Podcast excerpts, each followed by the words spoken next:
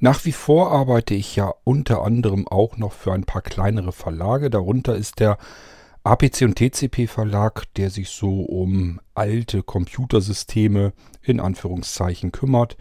Ja, warum in Anführungszeichen? Weil die alten Computersysteme nicht generell alt sind, denn es gibt immer noch neue Software, neue Hardware, da wird also immer noch was entwickelt. Dementsprechend gibt es auf diesen Märkten auch immer noch Zeitschriften. Ist natürlich nicht mehr so wie früher, dass am Kiosk eine Zeitung nach der anderen folgt für ein bestimmtes äh, Computersystem, für eine bestimmte Plattform. Aber es gibt immer noch Zeitschriften und dafür schreibe ich Artikel oder äh, mastere CD-ROM-Serien und so weiter und so fort. Man kann da gerne mal drauf näher eingehen dass ich euch mal so ein bisschen erzähle, was ich da eigentlich mache, was eigentlich eine gemasterte CD ist und so weiter. Das kann man sicherlich mal in, in einer anderen Folge nochmal näher besprechen. Ähm, mir es heute, wir haben hier eine R-Folge. R steht für Retro, hatten wir schon länger nicht mehr im Irgendwasser. Ähm, und zwar habe ich im Zuge dieses CD-ROM-Masterings in dem Fall für den APC und TCP Verlag. Der bringt die Amiga Future Zeitschrift raus. Die Amiga Future Zeitschrift gibt es einmal mit und einmal ohne CD-ROM. Auf dieser CD-ROM sind Vollversionen drauf, also meist Spiele, aber auch Anwender, Vollversionen.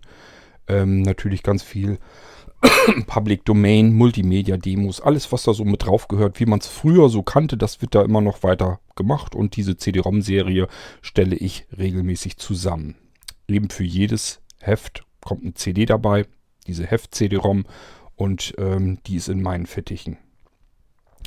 Ähm, dafür muss ich zusammen mit dem Chefredakteur und so weiter natürlich auch mal ein bisschen Material zusammensuchen.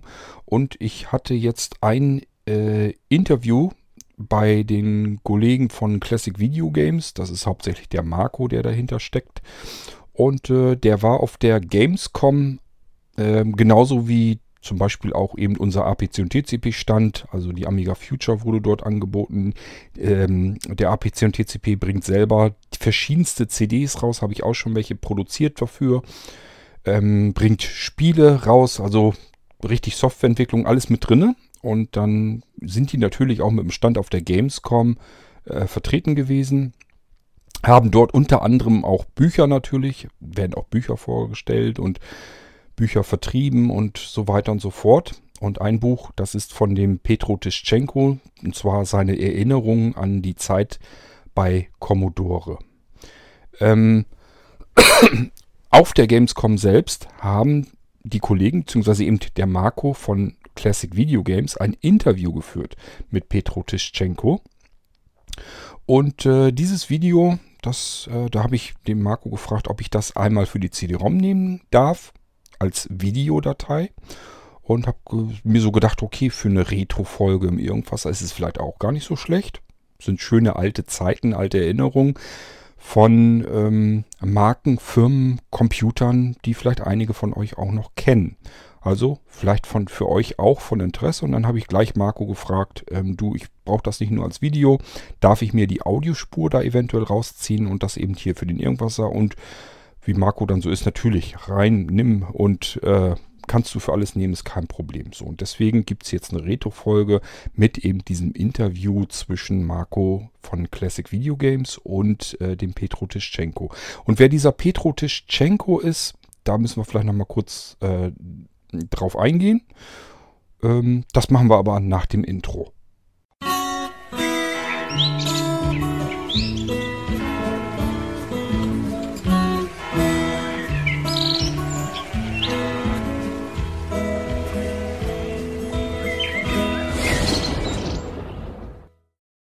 Ja, ich habe so ein bisschen das Gefühl, ich kann euch jetzt nicht einfach so in das Interview schicken. Da muss ich so ein bisschen Vorgeschichte leisten, denn nicht jeder weiß Bescheid, wer Petro Tischenko ist und was das alles eigentlich auf sich hat. Wir haben eine Retro-Folge. In Retro-Folgen geht es immer um alte Technik, die meist schon bei die, zumindest den meisten Menschen äh, in Vergessenheit geraten ist. Da gehören auch diese ganzen alternativen Betriebssysteme dazu. Man könnte jetzt eigentlich sagen, das ist alles Retro-Hardware und Software. Ist es aber eigentlich auch nicht so richtig, denn ähm, ja, in diesem Fall geht es hauptsächlich um den Amiga. Den kennen viele als früheren Spielecomputer vielleicht. Mal davon abgesehen, dass man nicht nur Spiele daran gezockt hat, sondern die Dinger wurden tatsächlich auch in Film und Fernsehen eingesetzt. Ähm, waren eigentlich perfekte Videoschnittmaschinen damals. Ähm, es war, waren Computer, die ihrer Zeit weit, weit voraus waren. Es hat lange, lange Zeit gedauert. Viele Jahre sind ins Land gegangen, bevor der PC auch nur ansatzweise die Fähigkeiten bekam, die der Amiga von Haus aus hatte. Ähm, da gehen wir aber sowieso irgendwann sicherlich nochmal drauf ein, denn diese ganze Geschichte des, des Amiga-Systems ist eigentlich total spannend. Ähm, ihr habt bestimmt schon mal was davon gehört, von dem Spruch äh, too big to fail. Das sind ja so Firmen, wo man sich einfach sagt, die sind mittlerweile so fett, so groß geworden, dass man sich nicht vorstellen kann, dass solch eine Firma von heute auf morgen verschwindet. Das ist, wenn ihr heute so drüber nachdenkt, beispielsweise in aller Munde Apple mit seinen iPhones und Google mit seinem Android. Kaum vorstellbar, dass die beiden Firmen plötzlich nicht mehr da sind, weil die irgendwelche gravierenden Fehler machen. Das heißt, die können eigentlich so viel Mist bauen, wie sie wollen. Die haben so viel Geld an der hohen Kante und äh, haben solch ein marktdurchdringendes ähm, Etwas, dass man sich einfach nicht vorstellen kann, dass die wirklich solch gravierende Fehler machen könnten, dass sie auf mal weg sind vom Fenster. Das konnte man sich damals aber auch nicht vorstellen. damals waren die großen Firmen, Hewlett Packard zum Beispiel im PC-Bereich oder IBM, ähm, natürlich Intel. Und das sind ja Firmen, die kennen wir heute immer noch. Es gab aber noch andere Firmen, die gerade so im Heim ähm. Denn damals war es noch so diese Firmen, die ich euch eben genannt habe, also IBM, Hewlett Packard, Intel, die hat man in Betrieben gehabt, in großen Unternehmen. Ist jetzt auch nicht so, dass früher Standard war, dass jeder Arbeitsplatz seinen Computer dort stehen hatte, sondern äh, das waren, war halt so, dass Unternehmen nur äh, bestimmte Arbeitsplätze ausgestattet hat mit diesen teuren Computeranlagen. Man hat früher auch viel mehr mit Großrechnern und so weiter noch zu tun gehabt. Das war alles ja bei weitem nicht so, dass man da irgendwie so einen kleinen PC hingestellt hat und der hat dann die ganze Arbeit machen können. Ähm, Großrechner sind wieder noch eine ganz andere Geschichte, können wir aber auch mal drauf eingehen, denn so ein bisschen habe ich davon ja auch was mitgekriegt in meinem letzten Angestelltenverhältnis, als ich im Rechenzentrum gearbeitet habe. Da hatten wir tatsächlich auch immer noch Großrechner im Betrieb und da gab es eben auch ein paar ältere Kollegen, die seit jeher sich um diese Großrechner gekümmert haben. Also wir haben das gar nicht mehr gelernt, auf den Großrechnern zu arbeiten. Die konnten das aber, man konnte so ein bisschen über die Schulter schauen. Vielleicht gehe ich da irgendwann nochmal drauf ein. Ähm, mittlerweile denke ich mal, dass diese ganzen Großrechner und so, dass das eigentlich hinfällig geworden ist. Ähm, das war aber, wie gesagt, in den Unternehmen alles diese typischen PC-Kisten. Damals noch mit DOS drauf. Zu der Zeit hatte man im Heimcomputermarkt eigentlich die viel leistungsfähigeren Maschinen. Die konnten nämlich im Gegensatz zu diesen reinen Bürokisten Multimedia vom Feinsten. Und auch Multitasking, was man eben mit diesen PCs, mit dem DOS auch nicht so wirklich beherrschte. Und äh, das kam auch mit Windows nicht so, ähm, wie man das auf anderen Plattformen hat, weil einfach die Grundarchitektur schon eine ganz andere war. Das heißt, man hat einen Computer von Null auf entwickelt und hat schon gleich gesagt, man möchte bestimmte Dinge haben, beispielsweise ähm, wie richtiges, reinrassiges Multitasking. Das hat der PC bis heute hin eigentlich nicht so richtig gekriegt. Ähm, das merkt man auch, wenn man an einem Amiga sitzt und dort hin und her switcht zwischen den laufenden Programmen, dann laufen die wirklich parallel weiter und ähm, es gibt überhaupt keine Verzögerung zwischen diesen einzelnen Programmen hin und her zu switchen. Das heißt, es gibt sogar ganze Bildschirme, die eigene Programme haben, die alle zeitgleich laufen. Das ist ähm, bei, unter Windows bis heute hin in der Form so gar nicht möglich. Ähm, Damals also im Heimcomputermarkt waren die anführenden großen Firmen, wo man wirklich gesagt hat, too big to fail, die können eigentlich nicht mehr kaputt gehen, waren zum Beispiel Atari, Commodore und was fällt mir noch ein? Naja, Philips hat auch ganz gut mitgemischt, aber den haben wir ja immer noch, den hat es nicht erwischt.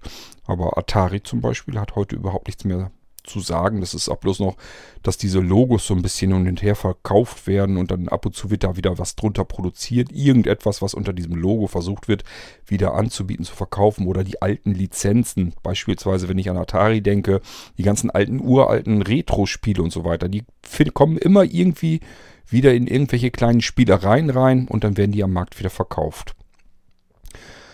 Man versucht also noch so ein bisschen Geld rauszuziehen. Man kauft sich die Rechte, das Markenlogo, den Firmennamen und so weiter. Das kauft man sich irgendwie alles ein und dann kann man darunter irgendwelche Produkte wieder anbieten. Lizenzen und so weiter hat man dann vielleicht auch gekauft. So konnte man dann Centipede oder Pac-Man oder wie die ganzen alten Spiele hießen, in zum Beispiel einen Joystick reindrücken und diesen Joystick kann man mit HDMI am Fernseher anschließen und dann kann man eben Pac-Man spielen das Originalspiel aus damaliger Zeit, was eben von Atari kam. Ähm, diese ganzen Firmen, die damals too big to fail waren, haben aber so gravierende und so viele Fehler gemacht, dass es sich hierbei eigentlich um die erste große IT-Blase handelte. Das heißt, diese Firmen haben dermaßen viel Geld verdient, das plätscherte nur so rein, die konnten gar nicht dagegen ankommen, dieses Geld auszugeben und haben aufgrund dessen, einfach weil die sich gesagt haben, wir können hier tun und lassen, was wir wollen. Wir können so viel Scheiße bauen, wie wir wollen. Wir können uns Fehler erlauben, noch und nöcher. Wir können gar nicht kaputt gehen. Das haben die sich damals, denke ich jedenfalls, so manches Mal gesagt und gedacht und sich dementsprechend auch verhalten. Und siehe da, die waren halt doch nicht zu, too big to fail, sondern sind dann wirklich trotzdem kaputt gegangen, pleite gegangen, weil sie wirklich dermaßen äh, gravierende Fehler gemacht haben. Sie haben völlig falsche Produkte zur völlig falschen Zeit veröffentlicht. Teilweise, dass die Dinger sich verdoppelt und verdreifacht haben. Ähm, also, dass man plötzlich einen Computer hatte, der war eigentlich schon wieder, der war hoffnungslos veraltet. Den hat man nochmal neu aufgewärmt, wieder in einem neuen Gehäuse auf den Markt gebracht und gleich wenige Monate darauf aber das wussten natürlich alle schon, kam die tatsächliche neue Computergeneration, dann hat natürlich niemand mehr dieses aufgewärmte Ding, was aber in der Entwicklung auch trotzdem viel Geld gekostet hat, keiner mehr gekauft. Dann wurden Geräte vorgestellt, die, wo kein Mensch wusste, was soll ich mit dem Ding? Ähm, das, das ist doch gar kein Computer, was soll ich mit dem Teil? Damals eben so die erste äh, Multimedia- Maschine überhaupt. Ich denke da ans CDTV, ihr erinnert euch vielleicht dran, hatten wir hier im Irgendwasser auch schon mal, habe ich euch schon mal erklärt, was das ist. Ähm, das war zum Beispiel ein Gerät, wo die Leute davor standen, wussten einfach nicht, was sie damit sollen. Ähm, dabei war diese Maschine ihrer Zeit weit voraus. Ähm, also als es am, im PC noch nicht mal wirklich CD-ROM-Laufwerk gab, das war überhaupt nicht üblich, hat man eben ähm, den kompletten Amiga-Computer in ein äh, CD-Gehäuse, also in ein HiFi-Gehäuse gepackt und hat den an den Fernseher angeschlossen. Ging beim Amiga von vornherein wunderbar. Und äh, man konnte ihn nehmen zum CDs abspielen, also Audio-CDs mit dem bis heute hin schönsten CD-Audio-Interface, das man sich am Bildschirm überhaupt ansehen kann. Und man konnte sich Filme auf dem Ding anschauen. Damals natürlich noch keine DVDs, die gab es noch gar nicht. Aber äh, es gab ein MPEG-Modul und dann konnte man ähm, VCDs zum Beispiel direkt damit abspielen. Sozusagen die Vorläufer der DVD, dass man sich einfach einen Film von solch einer CD auch anschauen konnte. Ähm, passte meistens kein ganzer Film auf eine CD, sondern da brauchte man dann eben zwei CDs. Aber ging eben auch. Dann konnte man Film gucken an diesem CD-TV zu einer Zeit, als es keinen DVD-Player gab. Es gab ähm, Audio-CD-Player, das war aber auch alles, was es gab. Äh, CD-ROMs waren überhaupt noch nicht gang und äh, gängig. Und ähm, ja, eine CD-TV konnte man wiederum aber auch Festplatten anschließen, Diskettenlaufwerke anschließen, Joysticks anschließen und man konnte da eben mitmachen, was man wollte. Und das war auch wahrscheinlich so ein bisschen das Problem. Man konnte alles damit anfangen, alles daraus basteln und kein Mensch wusste, was mache ich denn mit dem Ding. Das war man zu der Zeit einfach nicht gewohnt. Da hat man sich ein Gerät gekauft, das konnte eine bestimmte Funktion, dafür hat man es gekauft. Und ja, nun stand das Teil da und niemand wusste, was mache ich damit. Sieht irgendwie nicht aus wie ein Computer. Also diejenigen, die einen Computer sich kaufen wollten, sind daran vorbeigegangen. Und diejenigen, die sich einen Audio-CD-Player kaufen wollten, konnten damit auch nichts anfangen, weil irgendwie hat das ein Bild angezeigt, wozu soll das gut sein, wenn ich das Teil in meiner Hive-Anlage drin habe und so weiter und so fort. Also das war eben ein Problem. Dann hat man versucht, den uralten C64 tatsächlich nochmal wieder aufzuwärmen, hat sehr mühsam und teuer einen C65 entwickelt und dieser C65 hatte wieder Fähigkeiten, die dem Amiga so dicht und nahe kamen, dass man sich gefragt hat, warum müssen wir jetzt einen C65 auf den Markt bringen, wenn es einen Amiga 1200 demnächst gibt, der noch besser ist, noch mehr kann und äh, von den Produktionskosten her sogar weniger kostet. Also da sind viele Fehler gemacht worden. Man hat sich nicht um die Software gekümmert. Die ganzen Softwareentwickler und so weiter hat man im Regen stehen lassen, wenn die irgendwelche Unterstützung brauchten. Die müssen ja wissen, wenn ein Betriebssystem, ähm, ein neues Betriebssystem, neue Version kommt, dass man darauf programmieren kann. Das heißt, die müssen ausgestattet werden mit den ersten Beta-Versionen und so weiter, dass die Vorlaufzeit haben, dass sie Entwicklung vorantreiben können, dass sie Treiber für ihre Sachen für ihre Hardware und so weiter sich überall runterladen können. Und naja, runterladen in dem Sinne gab es damals auch noch nicht, aber es gab Mailboxen ähm, ähm, und da konnte man die Sachen dann runterladen. Also es gab ganz viele Dinge, die man wirklich vollkommen falsch gemacht hat. Auf der anderen Seite hat man ähm, mehr oder weniger gelebt wie in Saus und Braus. Man hat dicke, fette Firmenfeiern gefeiert bis zum geht nicht mehr. Man ist verreist mit der äh, halben Mannschaft und so weiter und so fort. Ähm, man hat sich also richtig gut gehen lassen. Es schien einfach, als wenn das Geld ein ständig nachplätschernder Rohstoff ist und man sich dafür überhaupt nicht anstrengen muss. Dann kam das CD32 beispielsweise auch noch, eine Spielekonsole, die erste 32-Bit-Spielekonsole auf dem äh, Markt. Und man hat die kurz vor Weihnachten veröffentlicht. Alle wollten diese Spielekonsole haben, weil das hat es bis dahin überhaupt noch nicht gegeben. Alle anderen Spielkonsolen, die bis dorthin produziert waren, waren alles 8 und 16-Bit Maschinen. Jetzt war das hier eine 32-Bit Maschine, hat viel mehr Möglichkeiten gehabt. Ähm, ein äh, grafisch, grafische Möglichkeiten, die bis dahin ungeahnt sind, die man noch nie hatte. Ähm, und jeder wollte diese Spielekonsole haben. Und Commodore hat damals einfach viel zu wenig äh, von den Dingern hergestellt. Und somit, ja, äh, wusste man nicht so richtig, was man unter den Weihnachtsbaum legen sollte. Jedenfalls das gewünschte CD32 gab es nicht, konnte man nicht kaufen. Und äh, somit landeten dort wieder andere Spielekonsolen und diejenigen, die sich dann irgendwie äh, eine andere Spielekonsole gekauft haben, haben sich dann nicht nachträglich noch eine weitere Spielekonsole gekauft. Ähm, also es ist einfach irrsinnig viel daneben gegangen und viele Fehler wurden gemacht. Ja, und so kam es denn, dass Commodore irgendwann einfach sagen musste, wir haben kein Geld mehr, Insolvenz. Ähm, die waren so großkotzig, dass sie sogar gesagt haben, unsere Computer, die verkaufen sich wie geschnitten Brot. Wir brauchen hier nichts zu tun. Und haben weltweit bei allen Märkten, allen Händlern und so weiter gesagt, hier könnt ihr unsere Maschinen haben, verkauft die einfach, braucht ihr euch keine Gedanken zu machen. Wir geben euch Garantie, dass euch die Dinge abgenommen werden. Was ist passiert? Eben weil so viele eklatante Fehler gemacht wurden, haben äh, hat, die Kunden, haben die, hat die Kundschaft einfach bestimmte Modelle gar nicht gekauft. Und in bestimmten Ländern wurde, wurden gar keine Computer gekauft. Und es wurde auch keine Werbung gemacht für die Computer. Das heißt, viele wussten gar nicht, dass, was Commodore da eigentlich baut, was sie da machen. Ähm, und so kam es dann, dass wirklich Millionen von Computern wieder zurückgekommen sind zu Commodore, weil die nicht verkauft wurden. Und die Händler brauchten sie nicht einzukaufen. Das heißt, Commodore hatte plötzlich alle Lager voll mit Geräten, die nicht verkauft wurden. Ihr merkt schon, da kann man also vom, vom Hundertstel aufs Tausendstel kommen. Ich kann euch jetzt immer so weiter erzählen, was Commodore und auch Atari, die haben auch nicht ganz viel besser gewirtschaftet, was die alles damals verkehrt gemacht haben. Einfach, ja, ähm, äh, wie sagt man so schön? Der Fall kommt nach der Hochnäsigkeit oder umgedreht. Ich weiß es gar nicht mehr. Jedenfalls, die haben sich einfach für unverwundbar gehalten. Die haben einfach gedacht, unsere Produkte, die sind so gut, die können wir noch jahrzehntelang verkaufen. Das ist natürlich alles totaler Quatsch. Das kann man vergessen. Also ähm, Commodore hätte schon viel früher weiterentwickeln müssen. Und zwar stramm. Und dann nicht ähm, versuchen müssen, immer wieder die alte Technik in neue Gehäuse zu verstecken und so weiter und so fort. Also ähm, man hat eigentlich das Unternehmen im Rückblick sehend hat man das eigentlich wirklich in den Ruin regelrecht reingetrieben. Das wäre eigentlich nicht nötig gewesen.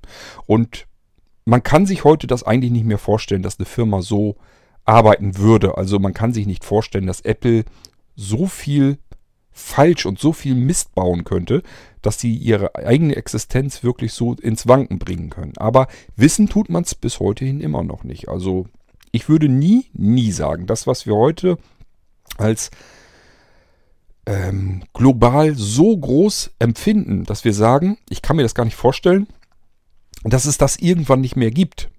Das kann man rückblickend, muss man eigentlich sagen, ist das ein falscher Gedankengang. Also man muss eigentlich immer sagen, jede Zeit hat ihre bestimmten Firmen, die ganz, ganz oben sind und die irgendwann auch wieder verschwinden werden. Im Moment kann man es sich nicht vorstellen. Vielleicht haben diese Firmen auch tatsächlich mal ein bisschen aus diesen Fehlern gelernt, die die großen Pioniere damals gemacht haben. Commodore war zeitweise wirklich der ähm, größte Computerhersteller, die die meisten Computer hergestellt haben. Und ähm, Atari war auch nun führend am Markt, eine ganze Zeit lang. Und trotzdem haben die beiden heute keinerlei Bedeutung mehr. Es ist nur noch das Logo übrig geblieben.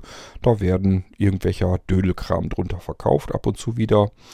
Bis dann irgendwann jemand sagt, äh, ja, jetzt haben wir aus dem Logo eigentlich rausgeholt, was rauszuholen war. Jetzt bieten wir es wieder zum Verkauf an und dann ist das so, so, so eine Trophäe, die eigentlich so von Besitzer zu Besitzer wandert und dann wieder irgendwas anderes drunter verkauft wird. Ist total interessant allerdings auch mit anzusehen, ähm, weil dann ab und zu kommen dann wieder so komische Dinge, dass man Tablet-Computer zum Beispiel unter Commodore-Logo verkaufen will oder dass Smartphones sogar wieder angeboten werden sollen unter Amiga-Logo oder weiß der Geier was. Es kommen immer wieder verschiedene Sachen ähm, die einfach von jemand entwickelt werden, der sich gerade die Rechte gekauft hat oder das Logo eingekauft hat und gesagt hat, unter dem Logo wollen wir jetzt einfach neue Sachen verkaufen. Sind natürlich nichts Besonderes. Die, die ähm, Tablets zum Beispiel, das waren glaube ich stinknormale Android-Geräte. Aber ja, kann man natürlich versuchen. Man wird auch mit Sicherheit Käufer finden, die einfach, weil da nur das Commodore-Logo dran ist, aus früheren Zeiten, aus Nostalgiegründen, allein deswegen schon dieses Tablet kaufen werden. Also, ja, das ist eine Geschichte, da sollten wir irgendwann vielleicht auch nochmal wirklich detailliert drauf eingehen, das Ganze mal so ein bisschen aufkrempeln. Da kommt dann auch Jack Tramiel mit ins Spiel. Ähm, ich kann euch da eine ganze Menge eigentlich von erzählen, weil das ein, ja, ich sag mal so gerade Commodore eins der für mich spannendsten Unternehmen gewesen ist, die ich eigentlich so kenne. Also von der Geschichte einfach her. Einfach dieses, das Jack Tramiel, ähm, auswandern musste und dann diesen Wahnsinnserfolg hatte und wie die dann noch Moss aufgekauft haben, ihre eigenen Prozessoren herstellen konnten plötzlich und dadurch natürlich die Produktionskosten ihrer Computer noch weiter runterdrücken konnten, obwohl die Gewinne doch ja, die Verkaufspreise ziemlich weit oben waren, womit man also richtig viel Geld verdienen konnte und innerhalb kürzester Zeit sehr stark wachsen konnte. Dann wieder dieses, wir haben keine Nachfolger für die aktuellen Geräte, die sich sehr gut noch verkaufen, aber was machen wir mit der Zeit danach? Und dann hat man wieder Firmen aufgekauft, die neue Technologien hatten, so konnte man sich wieder weiter am, am, über Wasser halten. Und dann ging das wieder rauf mit dem Amiga und dann ging es irgendwann wieder runter und es ist wirklich total spannend mit zu erleben, ähm, die Geschichte um diese alten Computerpioniere, die einfach riesengroß waren, wo man sich nicht vorstellen konnte, dass die irgendwann mal wieder verschwinden. Und siehe da, es geht. So, ähm, jemand, der dann immer wieder mit ins Spiel gekommen ist, der ist 1982 bei Commodore angefangen im Oktober und zwar einfach, ähm, ich weiß gar nicht, was der genau, Material, irgendwie Materialeinkauf oder so. Und dann wurde der immer weiter natürlich auch hochgestuft und ist dann irgendwann äh, Chef der Logistik geworden. Das heißt, hat sich einfach darum gekümmert, wo bauen wir jetzt, wo bauen wir jetzt global ein Lager hin dass wir unsere fertigen Geräte dort lag zwischenlagern können und von dort aus unsere, unser Händlernetz beliefern können wo kaufen wir die Materialien ein, wo lassen wir herstellen? Und so weiter und so fort. Das war eine Aufgabe eines Menschen, der heißt Petro Tischchenko. Und ähm, der hat das wirklich von 1982 von der ich sag mal, von der höchsten Zeit eigentlich somit die Commodore erlebt hat. Da war gerade so die, war der Commodore 64 aktuell. Man hat erst den VC20 noch sehr gut abverkauft. Den C64 wollte erst gar keiner haben, bis man dann gesagt hat, okay, VC20 war gestern, gibt's nicht mehr. C64 ist das, was er jetzt kaufen können.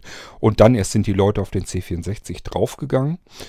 Und äh, das war so genau in dieser Zeit. Das heißt, ähm, Petro Tischenko ist eigentlich in der spannendsten Phase Commodores ähm, in das Unternehmen gekommen und hat das ganze Ding bis zum bitteren Ende, der war der letzte eigentlich, der auf der Gehaltsliste noch drauf stand.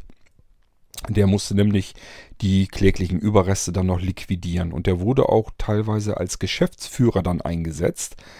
Ähm, ja, ich weiß nicht, ob man das öffentlich überhaupt so sagen kann. Ähm, es scheint mir dann so ein bisschen mehr so, als wenn man ihn äh, als Kanonenfutter gebraucht hat. Das heißt, man hat einfach gesagt, weißt du was, hier, du bist als Geschäftsführer ähm, angegeben und der hat das dann mitgemacht, hat sich vielleicht das Kleingedruckte auch nicht immer so richtig durchgelesen und dann war er Geschäftsführer und hatte plötzlich auch die ganzen Gläubiger und so weiter äh, am, an der Nase. Also es waren halt ähm, verschiedene Niederlassungen von Commodore, die dann die Geschäftsführung vor den Kadi vor Gericht gezogen hat, weil die einfach gesagt haben, ihr habt dieses Unternehmen und somit auch unsere Existenz mutwillig mehr oder weniger kaputt gemacht. Ihr habt so eklatante Fehler gemacht, ihr seid schuld, dass wir jetzt auch mit in den Konkurs gerissen werden. Da gab es also Klagen und ja, ist ganz klar, da haben die äh, aktuellen Geschäftsführer sich natürlich gesagt, was machen wir jetzt? Wir müssen das irgendwie liquidieren. Wie werden wir denn jetzt diese Probleme, diese kleinen Problemchen da auch nochmal los? Und haben dann Petro Tischenko irgendwie dann offensichtlich dazu gekriegt, dass der als Geschäftsführer kurze Zeit dann eben diente. Der hat auf der einen Seite dann die Aufgabe, Aufgabe gehabt, diese ähm, verschiedenen Überreste zu liquidieren, also zu Geld zu machen und im Endeffekt das abzuschließen, dass diese Firma eben dann wirklich komplett weg ist. Alle Verbindlichkeiten und so weiter, so wie gut wie es denn ging, ähm, weg sind. Und aber auch, und das stand wohl irgendwie im Kleingedruckten mit drin, dass er eben auch rechtlich dafür verantwortlich war. Und somit hat er die Klagen am Hals gehabt. Und das ging noch viele Jahre so. Der musste immer wieder vor Gericht und äh, ich glaube nicht, dass er sich dann großen Gefallen mit getan hat. Aber gut, das ist seine Geschichte und äh, das ist mit Sicherheit auch keine unspektakuläre, unspektakuläre äh, Geschichte gewesen. Und die erzählt er aber auch ganz gerne. Er ist eigentlich immer zu haben, wenn man ein Interview haben will. Das heißt, wenn jetzt irgendwie eine Messe oder sowas ist, so wie jetzt auf der Gamescom 2018, da hat er eben auch ein etwa einstündiges Interview geführt mit eben besagten Marco von Video Classic, ähm, Classic Video Games. Und dieses Interview habe ich, wie gesagt, einerseits für die CD-ROM-Serie, die Heft-CD auf der Amiga Future genommen Passt ja wunderbar, weil Petro Tschenko viel mit dem Amiga zu tun hatte und ähm, das war auch zeitlang wirklich die Figur, die für den Amiga stand. Er hat nämlich, vielleicht kann man das auch nochmal kurz eben erzählen, obwohl ich sage ja, ich müsste eigentlich nochmal genauer, detaillierter auf die Geschichte Commodores eingehen. Denn Commodore ging ja nicht einfach pleite. Ähm, ich sag ja, Petrusch Tischenko wurde eingesetzt, um diese Firma dann zu liquidieren. Er hat dann noch einen Investor gefunden, der das Ganze, der die ganzen Schabracken aufgekauft hat. Es sah also so sehr gut aus, dass ähm, der Amiga und die ganze Technik nicht einfach so kaputt ging, nicht vor die Hunde ging, sondern aufgekauft wurde, damals von Escom, einen der größten Computerhändler, Handelsmärkte, die wir im deutschen Computerbereich hatten. Ja, das hat dann allerdings nicht lange gedauert, dann war Escom auch pleite, weil die auch viele eklatante Fehler gemacht haben, sehr schwer, schwerwiegende. Und äh, das hat dann eben auch den ganzen Amiga-Bereich, die Unterfirma hieß damals erstmal Amiga Technologies. Das hat es dann eben auch mit in den Konkurs, in die Konkursmasse gerissen. Dann hat Petro Tischenko auch da wieder zu tun gehabt, irgendwie noch zu retten, was zu retten war. Und ähm, hat dann Gateway 2000, eine US-amerikanische ähm, große Computerhandelskette gefunden. Auch die haben dann gesagt, okay, wir machen das Ganze weiter. Dann wurde es umfirmiert in Amiga International und lief unter Gateway 2000. Die hatten aber nichts Großartiges mehr damit vor. Die haben bloß erstmal so getan, als wenn sie irgendwas machen wollten mit dem Amiga. Tatsächlich ging es denen mehr um die Patente und Rechte und so weiter. Ähm, da kam also nichts und dann wurde es wieder weiterverkauft und ja, da reißt es dann so langsam bei mir auch ab. Da müsste ich dann glattweg nochmal wieder gucken. Ich kenne die ganze Geschichte und habe mich da sehr intensiv mit befasst, ist aber schon wieder Jahre her und man muss sich immer mal wieder so ein bisschen reinlesen, wie war das damals eigentlich alles. Dann kriegt man die Geschichte ganz schnell auch wieder davor. Wer sich für diese ganze Geschichte überhaupt mal interessiert, empfehlenswert wäre, Leider beides nur in gedruckter Form. Das ärgert mich fürchterlich. Ich habe sowohl Petro Tischenko persönlich angesprochen, angeschrieben, kann ich dein Buch irgendwie in digitaler Form haben, dass ich es auch mal lesen kann. Mir nützt es als gedrucktes Buch nichts. Gibt es nicht. Dann habe ich Rainer, Brenn, Rainer Bender äh, gefragt. Der hat auch ein sehr, sehr interessantes, war auch einer ähm, unter den Mitarbeitern hier in Como, bei Commodore Deutschland. Der hatte sehr guten Einblick in die Firma, hat auch immer mit dabei gesessen, wenn neue Modelle und so weiter ähm, entwickelt wurden und so weiter. Hat sich um die Software gekümmert, um die Softwareversorgung, der ist Softwareentwickler und der Händler und so weiter und so fort. War also wirklich tief mit drinne und hat ein sehr, sehr spannendes, sehr interessantes Buch über diese ganze Geschichte, über seine Arbeit bei Commodore geschrieben. Und ähm, Auszüge davon gibt es im Internet. Ab und zu findet man das unter anderem zum Beispiel auf den Webseiten von amigafuture.de. Ähm, und äh, ich habe nur diese Auszüge lesen können. Klar, die waren im Internet, also konnte ich sie lesen. Die waren sehr, sehr spannend, sehr interessant. Ich hätte gerne das ganze Buch von Rainer Bender äh, gelesen, habe auch ihn angeschrieben, wie sieht es aus, kann ich das Buch irgendwie in digitaler Form kriegen? Ähm, ich zahle das natürlich ganz normal und ich will einfach nur, dass ich es lesen kann. Und auch Rainer Bender hat, äh, musste mir sagen, tut mir leid, ich habe gar nichts mehr davon und der Verlag, ähm, ja, der hat eben nur diese gedruckten Dinger noch und das scheint wohl angeblich jedenfalls kein digitales Format mehr zu geben. Was ich mir persönlich zwar nicht vorstellen kann, ich kann allerdings nachvollziehen, die haben meistens dicke, fette Knebelverträge am Hintern. Also ist ganz klar, die Verlage selber machen auch Verträge mit den Autoren und die sagen auch, wir vertreiben das Buch und wir stecken da, wir investieren da jetzt viel Geld rein, damit dein Buch gedruckt wird und vertrieben wird. Ähm, passiert da irgendwie was, dass wir mitbekommen, dass ähm, das Buch in digitaler Form irgendwie plötzlich würde das im Internet kursieren, dann würden die natürlich keine Bücher, keine gedruckten Bücher mehr vertreiben können, würden die keine mehr verkaufen können. Das heißt, hätten hohe Investitionen gehabt, aber die Gewinne brechen sofort ein, weil das Buch irgendwie im Internet rum, rumgeistert. Deswegen machen die natürlich entsprechende Verträge mit den Autoren und die Autoren sagen sich dann, nee, will ich nichts mehr mit zu tun haben, ich gebe hier garantiert keine digitale Ausgabe aus der Hand. Und deswegen, ich würde es ehrlich gesagt auch nicht anders machen. Wenn ich ähm, das geschrieben hätte und selbst wenn ich die Textdatei bei mir auf dem Computer noch haben würde, ich weiß, was da für Träge mit diesen Verlagen gemacht werden. Ich würde diese Textdatei auch nie im Leben rausgeben. Also von daher habe ich da vollstes Verständnis für gehabt. Es ist nur einfach für mich wirklich ätzend, weil ich wahnsinnig gerne die beiden Bücher gelesen hätte in voller Länge. Ist mir nicht möglich. Gedrucktes kann ich so nicht mehr lesen und in digitaler Form wird es mir nicht ermöglicht. Es gibt kein PDF, es gibt kein E-Book, es, es gibt einfach gar nichts. Es gibt nur die gedruckten Bücher und äh, es sieht auch nicht so aus, als wenn die jemals irgendwie in ein anderes Format kommen, dass ich das auch mal lesen könnte.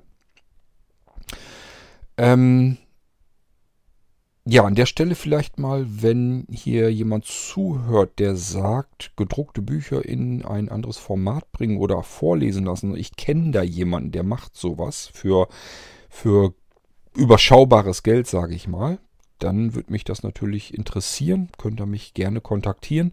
Fände ich schön, wenn ich irgendwie noch die Möglichkeit hätte, doch noch irgendwie an diese Bücher heranzukommen. Entweder ähm, in einem lesbaren Format.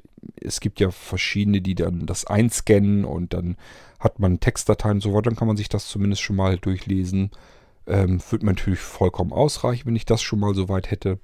Ähm, wenn jetzt aber jemand dabei ist, der sagt, ich habe hier jemanden, der liest das immer auf alles, ich habe hier auch schon Bücher bei ihm abgegeben und der macht das für ein paar Euro, gerne, sofort bin ich dabei, dann würde ich mich darum kümmern. Ich glaube, das eine Buch von Rainer Bender, müsste ich irgendwo im Büro liegen haben und das von Petro Tischenko, naja gut, das würde ich dann mal eben einfach bestellen. Also wenn ihr da Möglichkeiten habt, wenn ihr jemanden kennt, der das macht, gerne wendet euch an mich, dann komme ich vielleicht doch noch dazu, diese Bücher zu lesen. Ansonsten bleibt mir nichts anderes übrig, als eben das zu nutzen, was ich äh, finden kann. Und das ist leider nicht ganz viel. Gut, ähm, Kommen wir jetzt aber so langsam mal zu diesem Interview. Das heißt, ich werde euch jetzt dann alleine lassen mit dem Interview auf der diesjährigen Gamescom. Ist noch nicht so lange her, dass die Gamescom war. Und der Marco von Classic Video Games ist auch, übrigens auch ein total netter Kerl. Ähm, hat mir auch sehr geholfen, hat mir sogar das Video, Videodatei runtergerechnet. Das muss ich sonst eigentlich selber machen. Also normalerweise, wenn ich irgendwo nachfrage, darf ich da ein Video nehmen, dann kriege ich vielleicht ein Ja und ein Nein und dann war es das. Und dann muss ich zusehen, wie ich die Videodatei so klein kriege, dass sie auf eine Heft-CD passen. Denn wir haben bei diesem Heft tatsächlich keine DVD dabei liegen, sondern immer noch eine CD-ROM. Also 700 Megabyte passen da drauf. Dann war es das und versucht mal eine Stunde Video hochauflösend auf eine CD zu bekommen. Und zwar so, dass da auch noch was anderes drauf passt. Denn ich kann ja nicht nur einfach das Video drauf knallen und die CD bleibt ansonsten leer. Da sollen noch Vollversionen, wie gesagt, drauf und alles andere auch. Ja, und in diesem Fall war es wieder so, dass Marco dann eben gesagt hat, ja, lass mich mal machen. Ich fummel mal so ein bisschen rum und schau mal, wie klein ich die Videodatei bekomme. Sind 350 MB draus geworden, passt prima. Und ähm, ich habe mir aus dieser Videodatei dann die Audiospur herausgezogen und das ist genau das, was ihr jetzt hier in der Retro-Folge des Irgendwassers dann zu hören bekommt. So, jetzt wisst ihr so ein bisschen, wer dieser Petro Tischchenko ist, was der so getrieben hat, gemacht hat. Ihr könnt übrigens gucken, gibt einen Wikipedia-Artikel über Petro Tischchenko, aber nichts Aufregendes. Also nur so ein paar Stationen eben seines Lebens. Ähm, er ist in Wien geboren, soweit wie ich das ähm, noch in Erinnerung habe, kamen seine Eltern, zumindest sein Vati, irgendwie aus der Ukraine nach Österreich eben. Und dann ist er in Wien geboren worden. Und äh, irgendwie hatten die vor, noch weiter auszuwandern äh, in die USA. Das hat dann irgendwie nicht geklappt, weil sein Vati sich dann selbstständig gemacht haben. Die haben irgendwie einen Handel in ich glaube, in München sind sie dann gewesen. Also sie wollten irgendwie von Wien irgendwie auswandern, sind sie doch nach Mün in München dann irgendwie gelandet. Sein Vater hat sich dort selbstständig gemacht mit dem Handel über Münzen und Briefmarken und so weiter. Und ähm, ja, Petro Tscheschenko ist eben dort dann ganz normal aufgewachsen und ist gelernter Industriekaufmann hat also eine ganz normale, solide Ausbildung als Industriekaufmann gemacht und ist dann eben in verschiedenen Firmen gelandet und irgendwann, naja, was heißt irgendwann? Genauer sogar im Oktober 1982 ist er bei Commodore gelandet und dann nahm das ganze Spiel seinen Lauf. Ja, und diesen, genau diesen Petro Tischenko, den hört ihr jetzt eben im Interview, mit dem ich euch jetzt alleine lasse. Ich hoffe, es hat euch bis hier schon mal so ein bisschen gefallen. So ein kleines Schnüffeln in die Firmengeschichte von Commodore und was alles damit zusammenhängt. Und jetzt könnt ihr auch so ein bisschen einsortieren, mit welchen Leuten wir das jetzt im Interview hier zu tun haben und was er da so erzählt. Ich wünsche euch damit viel Spaß. Ich werde mich am Schluss auch nicht mehr dazu weiter melden. Und das heißt, ich verabschiede mich an dieser Stelle schon von euch. Wir hören uns dann bald wieder. Vielleicht mal wieder zur nächsten Retro-Folge im Irgendwasser. Bis dahin viel Spaß damit und lasst es euch gut gehen. Bis zum nächsten Mal. Euer König Kurt. Ja, den ganzen Tag stehen, ne? Ja, ist ja. furchtbar, ne? Vor allem ist es so schlimm, weil der Kalk rieselt mir immer aus der Hose.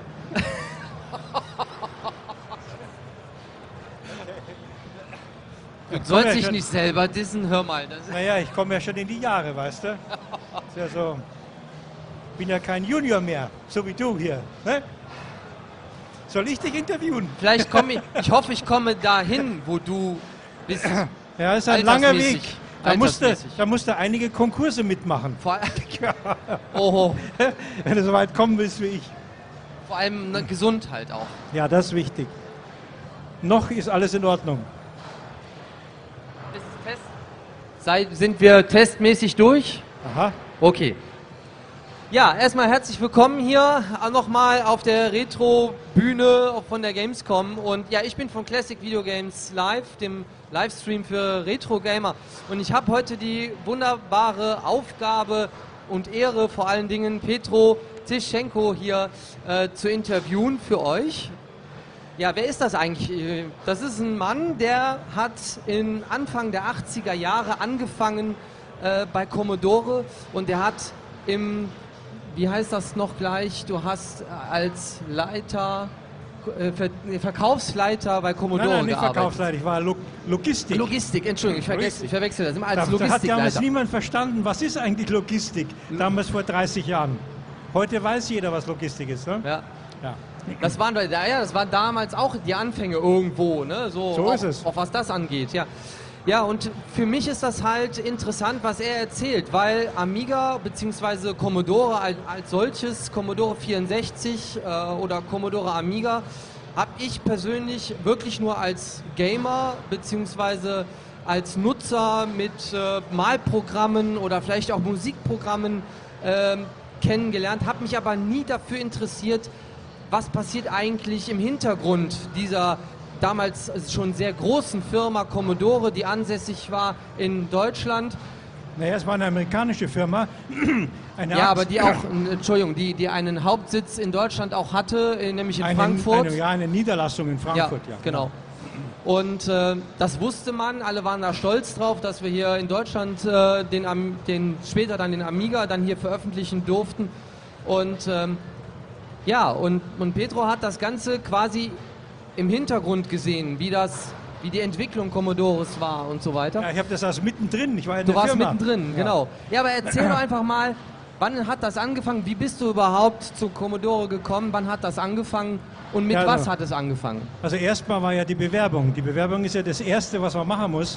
Und da bin ich äh, vom Headhunter angesprochen worden und wurde interviewt, Stelle ausgeschrieben worden. Ich wusste nicht, wollte auf jeden Fall in die Computerbranche kommen. Damals 1981, 82 war das. Und da hatte ich dann mein Interview, der hat mich gegrillt, kann ich mich noch erinnern, im Frankfurter Hof war das ganz groß, ging stolz wieder raus nach Hause, habe gesagt, das, die, den Job hast du. Pustekuchen. Drei Wochen später habe ich Absage gekriegt. Aber äh, zu der Zeit war ich ja bei einer anderen Firma beschäftigt und äh, war zuständig für die allgemeine Verwaltung und habe zu der Zeit äh, überlegt, eine neue Telefonanlage in die Firma zu installieren und habe mit Siemens äh, enge Kontakte gehabt und da war ein Salesman dabei und da kam er halt auch so ins Gespräch und dann habe ich ihm erzählt, Computer und Commodore und so. Was hat er gesagt? Commodore? Ja, der Geschäftsführer von Commodore, äh, das war mein Lehrling, hat er gesagt. Den kenne ich gut. Da habe ich gesagt, Mensch, da können Sie doch einen, ich habe gerade eine Absage gekriegt, sag ich, können Sie mich dann, ja, ja, mach ich, sagt er. Ja, dann hat es drei Tage gedauert, ich saß gerade auf der Terrasse, wollte gerade ein Bierchen trinken, Telefon geklingelt und da musste ich ein Vorstellungsgespräch machen. Und äh, bei Herrn Speyer, äh, der ist leider auch schon verstorben, sind ja viele Kollegen schon nicht mehr existent, hat mein Interview gehabt, hat mich eingestellt und äh, dann habe ich am 1. Oktober 1982 bei Commodore angefangen. Als Leiter Einkauf war ich zuständig für Autoeinkauf, also diese Firmenwageneinkauf war interessant, Stromeinkauf, dann für die Abwasser und für die Mülltonnenentleerung und für die Parkplätze und natürlich auch für Software und äh, auch Also- für Hardware, was wir damals eingekauft Also, haben. also erstmal mit den Computern an sich erstmal gar nichts zu tun gehabt. Ich würde sagen wenig, ja wenig. Äh, ich habe halt Software gekauft damals mit Werberteam äh, und auch vor allem äh, gab es ja damals für den C64 diesen für die Datasette 1531 hieß das Modell äh, die Kassettensoftware und da habe ich einen Lieferanten gehabt und den habe ich dann immer äh, Softwareaufträge gegeben, äh, bis er Tag und Nacht gearbeitet hat, nicht mehr konnte, weil es war so eine Garagenfirma. Äh, also solche Aufträge habe ich abgewickelt damals. Das ging dann und, und das ging dann, äh, ja, C64, also zuerst war der VC20, Ja, war dein war der- erster ja, Computer, ja. den du Ja, der hieß ja, vertreiben der musstest. hieß ja FIC 20 und dann haben wir umgetauft. Von FIC 20 auf VC 20. VC 20 haben wir gesagt, ist der Volkscomputer. Ja, und ähm, Sollte aber eigentlich den, den Videochip im Computer, ja, VC, VIC, so hieß der ja, der Videochip im VC20. ja, wir hatten ja damals äh, von einer Fabrik gekauft, die MOS-Fabrik. Äh, die haben die Chips für den C64 auch hergestellt. Das, das war natürlich ein Vorteil von unserer Seite. Also wir haben den VC20 im Programm gehabt, der lief wie verrückt. Und zwar müsst ihr das so vorstellen, es ging jetzt nicht auf äh, Aufträge, sondern es ging auf Zuteilung. Wir hatten also im Lager, sagen wir mal, 20.000 Stück Und da mussten wir sagen, aha, die Firma XY in Mannheim, die hat äh, 5000 bestellt, die kriegt mal 2000. Und äh, die Firma so und so in Weilheim, die hat 10.000 bestellt, naja, der wollen wir 8.000 geben und so weiter. So haben wir die Ware verteilt.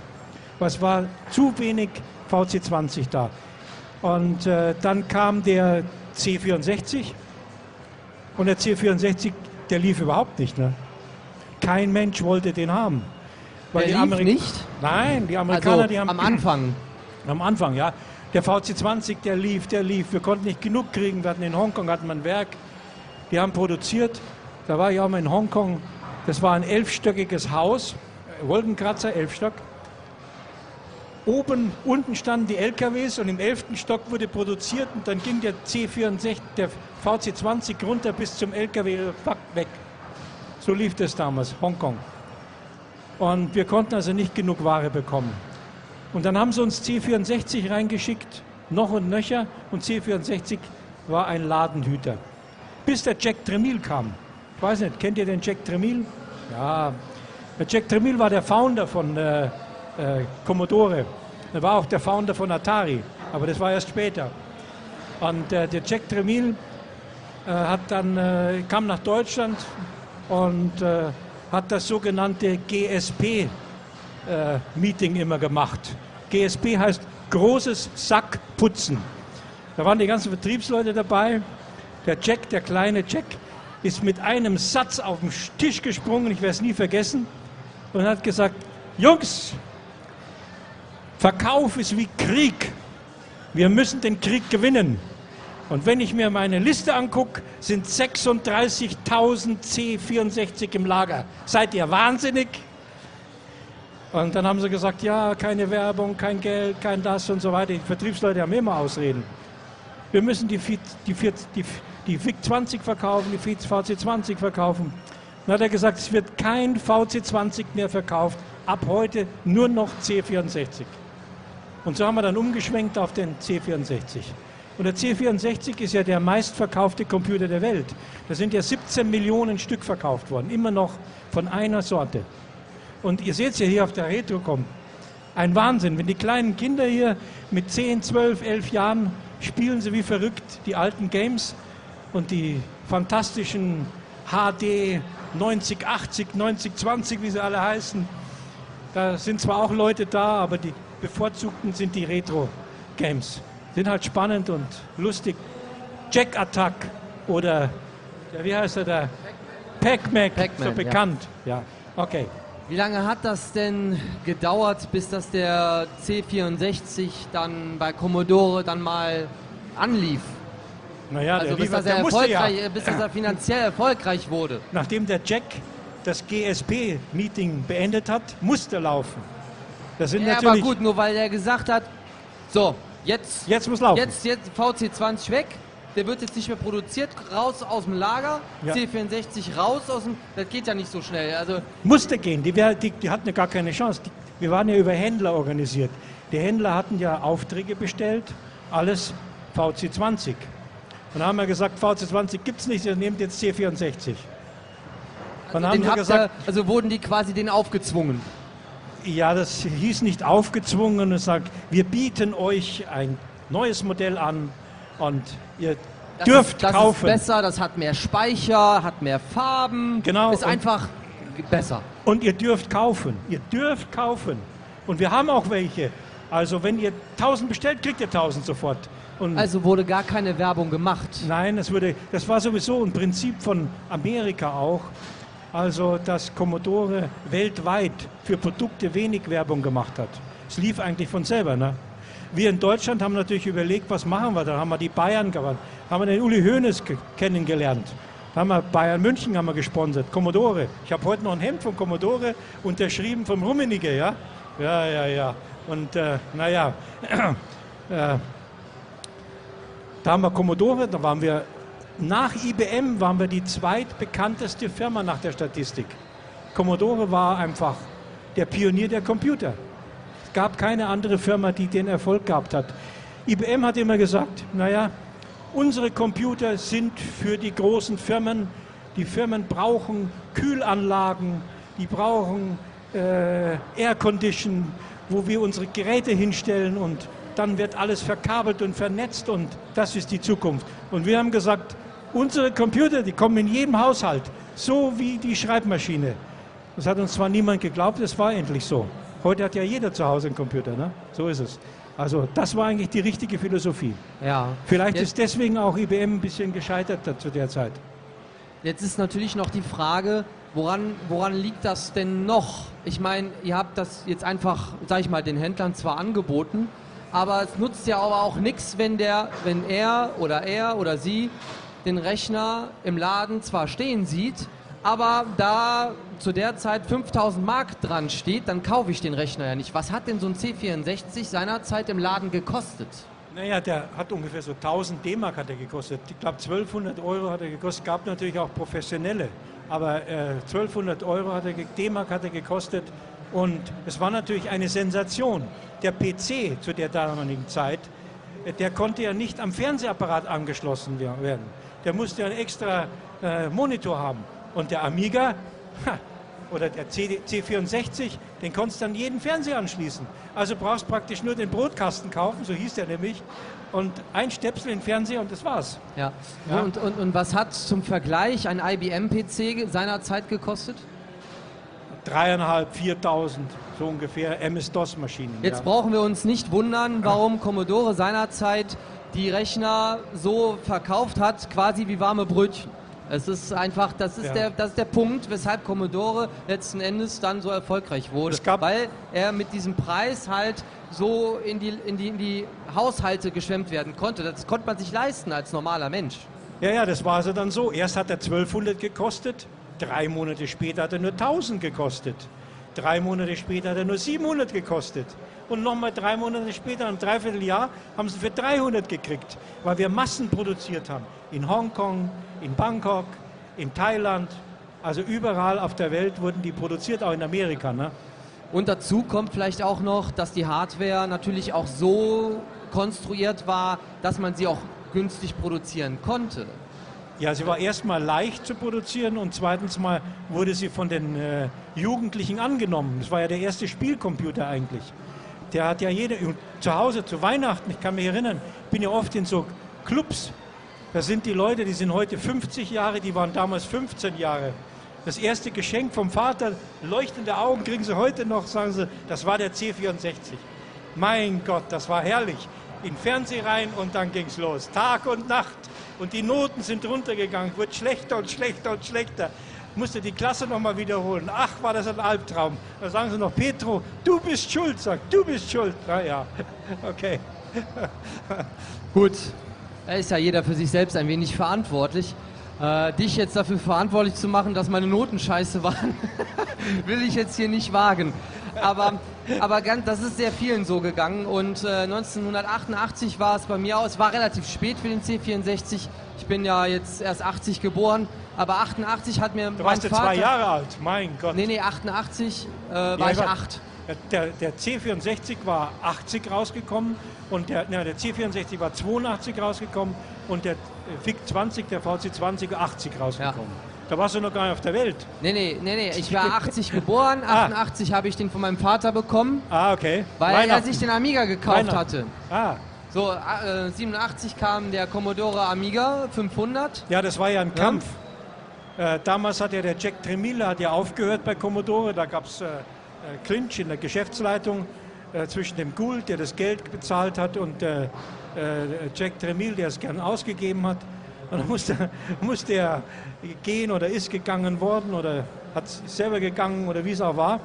Und der ist dann zu Atari, der Jack Tremille. Und äh, äh, wir haben dann rausgekriegt, ah, da gibt es eine Firma, die heißt Amiga und äh, die haben eine ganz Sache, tolle Sache organisiert, die wollen wir kaufen. Und das hat der Jack natürlich auch mitgekriegt.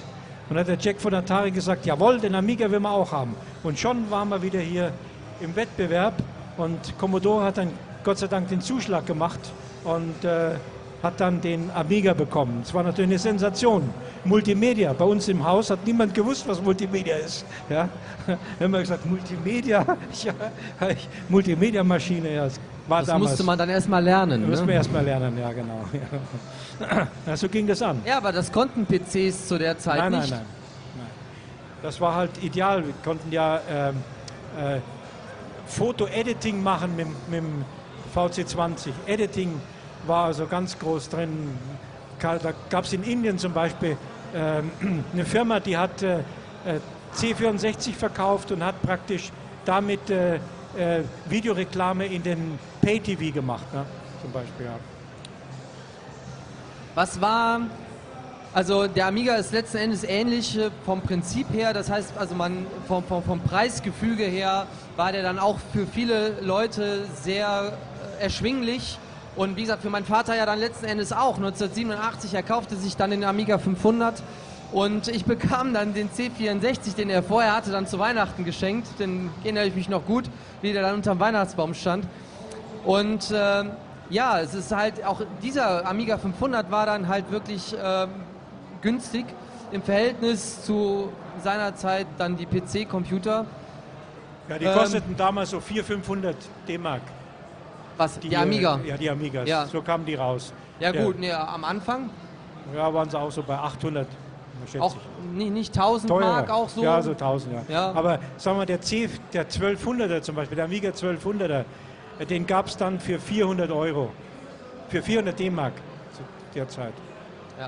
Ja. Und ähm, jetzt bin ich gerade raus. Äh, was wollte ich sagen? Was wollte ich sagen? Äh, Sag mal was. ja, ich, ich was? Ja? was? Ähm, Du wolltest Wie, sagen, wie so, es genau, weiterging. genau, ja, ja, ich habe ich wieder, ich hab's wieder, ich hab's wieder. So, ähm, na, was war das für Commodore? Also was war das für euch intern? Was hat der Amiga ausgelöst? Ja, eine Geldschwemme hat er ausgelöst. Und dieses Geld, kann mich erinnern, ich habe ja damals den Einkauf gemacht, da kamen manchmal die, Ein die, die Verkäufer zu mir und haben gesagt, ah, äh, wisst ihr, warum jetzt in, bei Commodore Rasen gepflanzt wird um das Hochhaus, wo ihr seid? Sage, keine Ahnung. Ja, weil das Geld zum Fenster rausgeschmissen wird, da klingelt es nicht, hat er gesagt. Werde ich nie vergessen. Er So war es, wir hatten ja Geld ohne Menge. Ne? Und äh, war natürlich eine super Zeit. Wir hatten ja Partys gefeiert, also es, es war Wahnsinn. In Hongkong oder in Japan oder auf Hawaii oder überall waren wir. Ja, es war toll. Ja, es- es und dann mit Bayern München natürlich ging es auch ab. Die Post, die ging ja ab. Äh, wir hatten einen Bus gekauft für die Bayern und dann waren wir auf jedem Fußballspiel und Hallenspiel und ach, Wahnsinn. Und da waren sogar noch Fußballer bei uns beschäftigt. Das darf man ja gar nicht sagen. Die standen auf der Payroll, die haben aber nie was gemacht. Ne? Sowas haben wir auch gemacht, ja. Okay. Habt ihr die, die Läger, die ihr für VEC 20 und Commodore 64 hattet, für den Amiga dann genutzt oder mussten plötzlich noch mehr Läger Ja, wir haben geöffnet werden, gehabt. äh, also mehr Hallen äh, gebaut werden, um plötzlich, Nein, nein. Den, Am- um plötzlich die, die, die also, äh, Logistik für den Amiga sicherzustellen? Ja, es ist so, wir hatten also in Fernost eigentlich die Fabriken. In Taiwan war die Fabrik für den A1000, A4000, A3000. In Hongkong war C64 und äh, äh, in, in, ähm, äh, auf den Philippinen war dann CD32 und äh, 128 und so weiter. Die wurden dann natürlich in Container verladen. Und zwar ist es ja damals so gewesen, dass äh, wenn Sie heute den, den äh, A1200er oder den A500 anschauen, da hat er eine Tastatur, die ist entweder deutsch oder eine Tastatur, die ist für Frankreich oder eine Tastatur, die ist für England, das Pfundzeichen oder ist für Skandinavien. So musste man natürlich immer disponieren. Nicht so wie heute, dass der PC eine Kiste ist und da steckt halt ein, ein, ein, ein Board rein, was halt immer, aber es war ja integriert. Ne? Das war natürlich ein großes Problem. Da haben die Engländer bestellt wie verrückt und da kamen äh, A1200er mit englischem Keyboard und die Deutschen, die hatten wahnsinnige Aufträge und die, Engländer konnten nichts verkaufen. Was haben wir gemacht? Samstag, Sonntag Studenten angeheuert, Röllchenbahnen aufgestellt und die Tastaturen umgebaut und die Handbücher reingetan. Sowas haben wir alles gemacht. Es war sehr schwierig, das zu planen. Ne? Ich war ja die ersten vier Jahre von 82 bis 86 war ich zuständig für den deutschen Einkauf. Dann war ich von äh, 86 bis 90, bis 1990 war ich zuständig für die deutsche Logistik. Also für die Warenverteilung eigentlich. Kamen die Container und ich musste dann verteilen an den Händler XY 500 Stück. War ja immer nur alles auf Allocation, hieß es. Wir haben ja nur verteilt, wir haben ja nicht verkauft. Und dann von 1982, 86, 86, von 90 bis 94 war ich dann weltweit Logistik. Da hatte ich ja meinen Sitz in Hongkong, da war ich in Hongkong und in Taiwan, habe die Planung gemacht und Meetings mitgemacht und so weiter. Das könnt ihr übrigens alles in meinem Buch lesen. Ich habe ja ein Buch geschrieben. Ne? Äh, meine Erinnerung an Commodore und Amiga äh, gibt es am Amiga Future Stand. Richtig, da steht 20 alles, Euro. Da steht kaufen. alles ganz steht genau. alles drin. Hier. du genau. verkaufst die. Bei Amiga Future dort hinten. Das Buch, da steht ja. alles haargenau, haargenau drin. drin. Da stehen auch genau die Daten drin, wie viel verkauft worden sind. Es steht allerdings nicht drin, wie viel zurückgegangen sind. Ne? Weil es war ja auch immer so. Die Engländer, muss ich sagen, die haben ja verkauft wie die Weltmeister zu Weihnachten. 120, 130.000 Stück von irgendeinem Produkt. Die Verkäufer haben alle ihre Provision kassiert, die haben alle geliefert an, äh, an die äh, englischen Kaufhäuser mit Rückgaberecht. Mit Rückgaberecht. Und im März ist die ganze Scheiße zurückgekommen. Ne? Die Verkäufer, die waren dann mittlerweile schon bei anderen Firmen und äh, wir haben dann in Deutschland die Tastaturen umgebaut, auf deutsche Tastaturen in Deutschland weiterverkauft. So, so lief das. War also ein Wahnsinnsgeschäft. Flexibel bis, bis zum geht nicht mehr. Ich kann mir jetzt gerade so gar nicht so vorstellen, dass da Computer zurückgekommen sind. ja, ja, ja, Aber sind die jetzt von den Kunden zurückgekommen? Oder sind, das wisst ihr wahrscheinlich gar nicht? Ja, die nicht, sind ne? nicht vom Kunden zurückgekommen, sind von den Warenhäusern zurückgekommen. Von den Warenhäusern. Die haben wenig Werbung gemacht. In England war das vor allem. Von England ist wahnsinnig viel zurückgekommen. Deutschland nicht so viel. Aber äh, das Weihnachtsgeschäft haben sie verkauft. Die, das wurde ja damals nicht produziert auf Aufträge, sondern es wurde produziert auf Lager. Da haben die Engländer gesagt, wir verkaufen 120.000 Stück. Dann haben wir den 120.000 Stück geliefert im Dezember. Die haben die alle ausgeliefert. An Dixon und wie sie alle heißen da. Und dann kamen die mit Rückgaberecht. Weil die Engländer haben gesagt, ja, wir, wir, wissen ja nicht, was verkaufen und so weiter. Die haben die voll gedrückt. Ja? Das war mit ein Grund, warum Commodore Konkurs gegangen ist. Und dann im März sind die zurückgegangen und das Problem war, damals sind sie verkauft worden im Dezember, ich sage jetzt mal eine Zahl, für 400 Euro, für 400 D-Mark und im März waren sie nur noch 300 wert, weil die Computer ja permanent vom Preis her nach unten gegangen sind. Ist ja nicht wie heute, der Amiga steigt ja jeden Monat. Je, je länger der ist, desto mehr kostet er. Ja? So ist es doch. Es war damals anders. Je älter der Computer war, desto niedriger ist der Preis gewesen. Ja, das wollte ich sagen. Und? Ja. Ja, ich, ich versuche gerade da weiterzudenken, weil ähm, ich, ich denke mir halt einfach so, der Amiga hatte eine unheimliche Fan oder hat heute noch eine unheimliche Fangemeinde und ähm, ähm, ist das weltweit so gewesen oder ist das ja. ein europäisches Phänomen? Ist das, wie, naja, weit hat sich das über den Globus... Ähm, äh, wir waren ja eine amerikanische Firma äh, und äh, eine Aktiengesellschaft. Wir hatten weltweit hatten wir 5000 Mitarbeiter und äh, die Aktien wurden in Amerika gehandelt und in Amerika gab es natürlich auch eine Vertriebsgesellschaft. Ja, das waren, glaube ich, 200 Mann. Die haben noch nichts verkauft. Alles, was verkauft worden ist, also ich würde sagen mal 90 Prozent der Verkaufszahlen wurden gemacht in England, in Frankreich, in Deutschland, in Italien, in Skandinavien. Das waren so die, Holland auch noch dazu. Das waren so die Länder, die den Umsatz gebracht haben weltweit. Ja.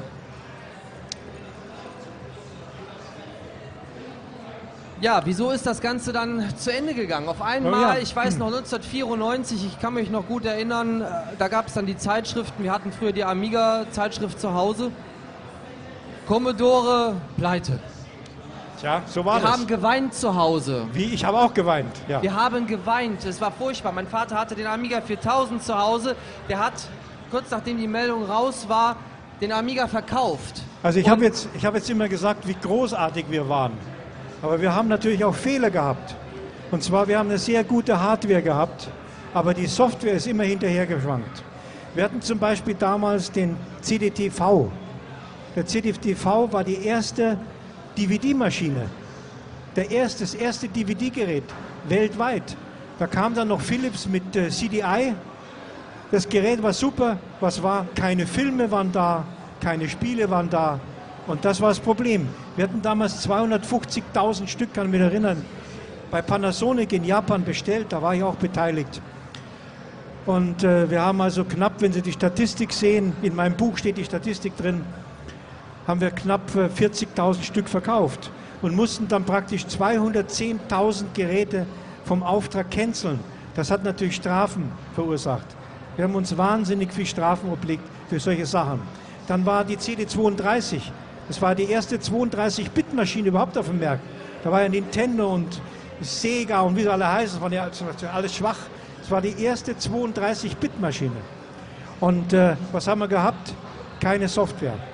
Ich kann mich erinnern, ich war damals in England mit dabei, weil die Software wurde damals meistens von englischen Softwarefirmen gemacht.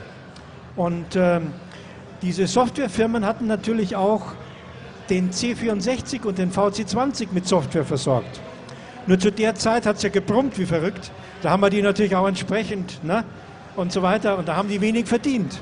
Und jetzt, wo wir sie gebraucht haben, haben sie gesagt, ha, überlegt mal, jetzt braucht ihr unsere Software, jetzt machen wir auch nicht mehr. Jetzt kommen andere, Nintendo kommt und Sega kommt, dann machen wir für denen, da verdienen wir mehr und haben für Commodore nichts gemacht für den C232. Das war ein Problem. Ja? Und so hatten wir die gutes Hardware und keine Software, wie immer so in dem Theater. Das war also dann auf, auf, äh, Fragen gleich hinterher. Ähm, ja, das machen wir auf jeden Fall. Also wir werden, wir werden gleich äh, ein paar Fragen stellen. Bitte? Es war natürlich auch so, dass die Firma Commodore sehr gelitten hat unter den PC. Äh, die PC-Freaks oder die PC-Leute, die erstmal einen PC angeschafft haben. Es ging ja los, wir hatten ja auch PC, MS-DOS-Maschinen. Das ging ja an mit 20 MB. Harddisk Drive war 20 MB drin. Dann kam drei Monate später 40 MB. Dann kam 60 MB, immer im Drei-Monatstakt. Und da haben die Einkäufer in Amerika, die das gebaut haben auch, die haben natürlich gesagt, oh, jetzt kaufen wir die 20, haben sie 20 MB gekauft, haben Massen eingekauft, weil sie günstig haben. Die haben natürlich auch die Preise locker gelassen, weil sie gewusst haben, kommt schon wieder die nächste Generation. Und dann haben wir Lagerbestand gehabt von Hardware, die konnten wir verschrotten, wieder Geld gelassen, wieder Geld gelassen. Dann war das so, wir hatten ja in Pennsylvania hatten wir ja das Werk, die waren in zwei Abteilungen geteilt. Die einen war für die Consumer Software und die anderen war für die PCs. Da wurden ja PCs gefertigt. Wenn Sie heute von äh, Commodore immer noch einen PC sehen, den aufmachen, mal gucken, wie das toll innen organisiert ist, das hat natürlich alles seinen Preis gehabt. Und damals kamen die Taiwanesen wie verrückt aus dem Boden. Die schossen wie die Pilze, ne? DKD, kann ich mich erinnern, die haben ja die PCs 256, 356, 456 waren damals so die Prozessoren. Die haben die auf den Markt geschmissen und unsere Leute in Pennsylvania hatten zwar die beste Qualität, aber die höchsten Preise. Und so haben wir dann natürlich gesagt, okay, wir geben das PC-Geschäft auf. Was war? Lagerbestände. Harddisk-Lagerbestände, Hardware-Lagerbestände. Verschrotten, Geld gelassen. Und dann dazu noch die Sachen mit dem CDTV, dann kam der SX64 kam raus. Das war der erste, äh, der erste tragbare Computer. Da haben sie, da haben sie, da haben sie eine, ein, eine, eine, einen Hubwagen gebraucht, um den zu befördern. Also der SX64 war praktisch ein C64 mit einem kleinen Bildschirm drin. Super Gerät eigentlich, ja. Äh, aber ziemlich schwer. Der lief, aber lief halt auch nicht so. Es waren viele Produkte, die sind nicht so gelaufen, wie wir es uns eigentlich vorgestellt haben. 128, 128D. Dann kamen der, der, der, die, äh, wie heißen die, die Gummitastaturen kamen da, die wurden auch nicht akzeptiert. Äh, und es waren halt viele Fehler, die wir auch gemacht haben, so muss man das sagen. Es kam daher die, das Management, der Mediali zum Beispiel, der letzte Präsident, das war ein super Finanzmann, aber von Technik hat er nichts verstanden. Und äh, die äh, Techniker, die haben den gehasst. Ne? Der kam natürlich immer mit äh, Armani-Anzug ins Geschäft. Ne? Und die Software- und Hardware-Ingenieure, die kamen in Jeans mit Löchern. Damals haben sie noch keine Löcher gehabt, aber die haben dann da auch geschlafen und produziert nachts. Das waren halt zwei Welten, die haben nicht zusammengepasst. Das war natürlich auch ein Problem. Ne? Und die Zeit damals war ja sehr schnelllebig. Dann kam die PC-Konkurrenz natürlich auch drauf, die haben ja nicht geschlafen. Die haben dann auch produziert wie verrückt. Ne? Dann kam Nintendo, dann kam äh, äh, die anderen, äh, dann kam äh, IBM auch raus mit Spielmaschinen und so weiter. Dann haben wir versucht, das war ja auch ein Gag, wenn der funktioniert hätte, hätten wir bestimmt überlebt. Hätten wir heute einen großen Stand hier auf der Gamescom. Und zwar ging es darum um äh, Samsung. Wir wollten den CD32, Samsung hat ja nie eine Spielemaschine gehabt, heute auch noch nicht. Die haben keine Spielemaschine. Damals sind wir nach, äh, war ich auch mit dabei bei dem Meeting, da sind wir nach äh, Seoul gefahren, geflogen und haben versucht, den CD32 an den zu verkaufen. Und da haben sie gesagt, okay, die wollten uns, ging damals glaube ich um 50 Millionen. Und äh, der Mr. Gould, unser Finanzmann, der hat gerade 150 Millionen aus seiner eigenen Tasche in die Firma gesteckt, damit sie nicht pleite gegangen ist. Hat er natürlich den Deal abgelehnt. Hätte er den damals gemacht, wir heute Samsung. CD32 wäre bei Samsung. Weiterentwickelt natürlich. Wäre toll gewesen. Solche Chancen haben, sind eigentlich auch vom Management her eigentlich in die Hose gegangen. Ne? Da werden ja manchmal vom Management, auch heute, wenn ich das sehe, ich bin ja schon Senior mit 75, aber wenn ich sehe, wie die großen Leute da oben in großen Firmen Millionen einstecken, muss man mal sagen, und dann Entscheidungen treffen am grünen Tisch, dass Werke verlagert werden, wo es nur so brummt, in Länder wie zum Beispiel nach England, ich will jetzt die Firma nicht nennen, da wird ein Werk in Göttingen zugemacht und alles nach England verlagert, wo in England jetzt der Brexit ist und dann wieder alles zurück zu importieren. Da kann man nur fragen. Also, und da werden Wirtschaftlichkeitsberechnungen gemacht, muss ich sagen. Ja? Da wird gar nicht beachtet, wie viele Kunden verloren gehen. Da wird vielleicht mal drei, vier Millionen eingespart und auf der anderen Seite sind die Kosten so hoch, dass die ganze Einsparung beim Teufel ist. Aber das ist Theorie. Okay. Aber das hat mit Commodore Amiga nichts zu tun. Nicht direkt, nein. Ja, jetzt war ja dann Amiga zu Ende. Eigentlich. Ja, 1994 ging es dann zu Ende, ja. Ja, aber so richtig zu Ende war es doch nicht, oder? Nein, es lebt Was ja ist immer dann noch. passiert? Naja, naja, es war so, ich habe ja damals die Logistik gemacht und äh, habe natürlich meinen Arbeitsplatz verloren durch den Konkurs. Und egoistisch wie ich bin, wollte ich natürlich meinen Arbeitsplatz fortsetzen und habe gedacht, so eine tolle Firma, war überzeugt, mit Herz und, ähm, mit Herz und Seele war ich Amerikaner und, und äh, Commodore, Mensch. Ich sag, wir müssen einen Investor finden. Habe ich einen Investor gefunden, das war damals Escom. Und da sind wir dann zum Konkursverwalter nach New York, da war ich auch dabei. Bin ich das erste Mal mit der Concorde geflogen, da gab es die Concorde noch, alles so Historien. Ne? Und äh, da haben wir dann für 10 Millionen, hat Escom dann für 10 Millionen äh, die Intellectual Property, also die Patente gekauft von Commodore und von Amiga und hat dann weiter produziert hier in Deutschland. Allerdings nach zwei Jahren ist Escom auch Konkurs gegangen, Wel- aber nicht durch Amiga und Commodore, sondern durch die PC-Sache. Welchen Amiga hat Escom dann äh, weiter produziert? Hat, ja, äh, ich war da zuständig, war ja Geschäftsführer bei Amiga damals unter, der, unter dem Dach von Escom AG, es war eine Aktiengesellschaft. Amiga war damals eine GmbH. Und äh, ich habe dann die A1200, das war mein Lieblingscomputer, immer noch A1200er weiter produziert in Frankreich und den A4000er dann in Amerika. Weil in Amerika ist tatsächlich der A4000er gelaufen wie geschnitten Brot.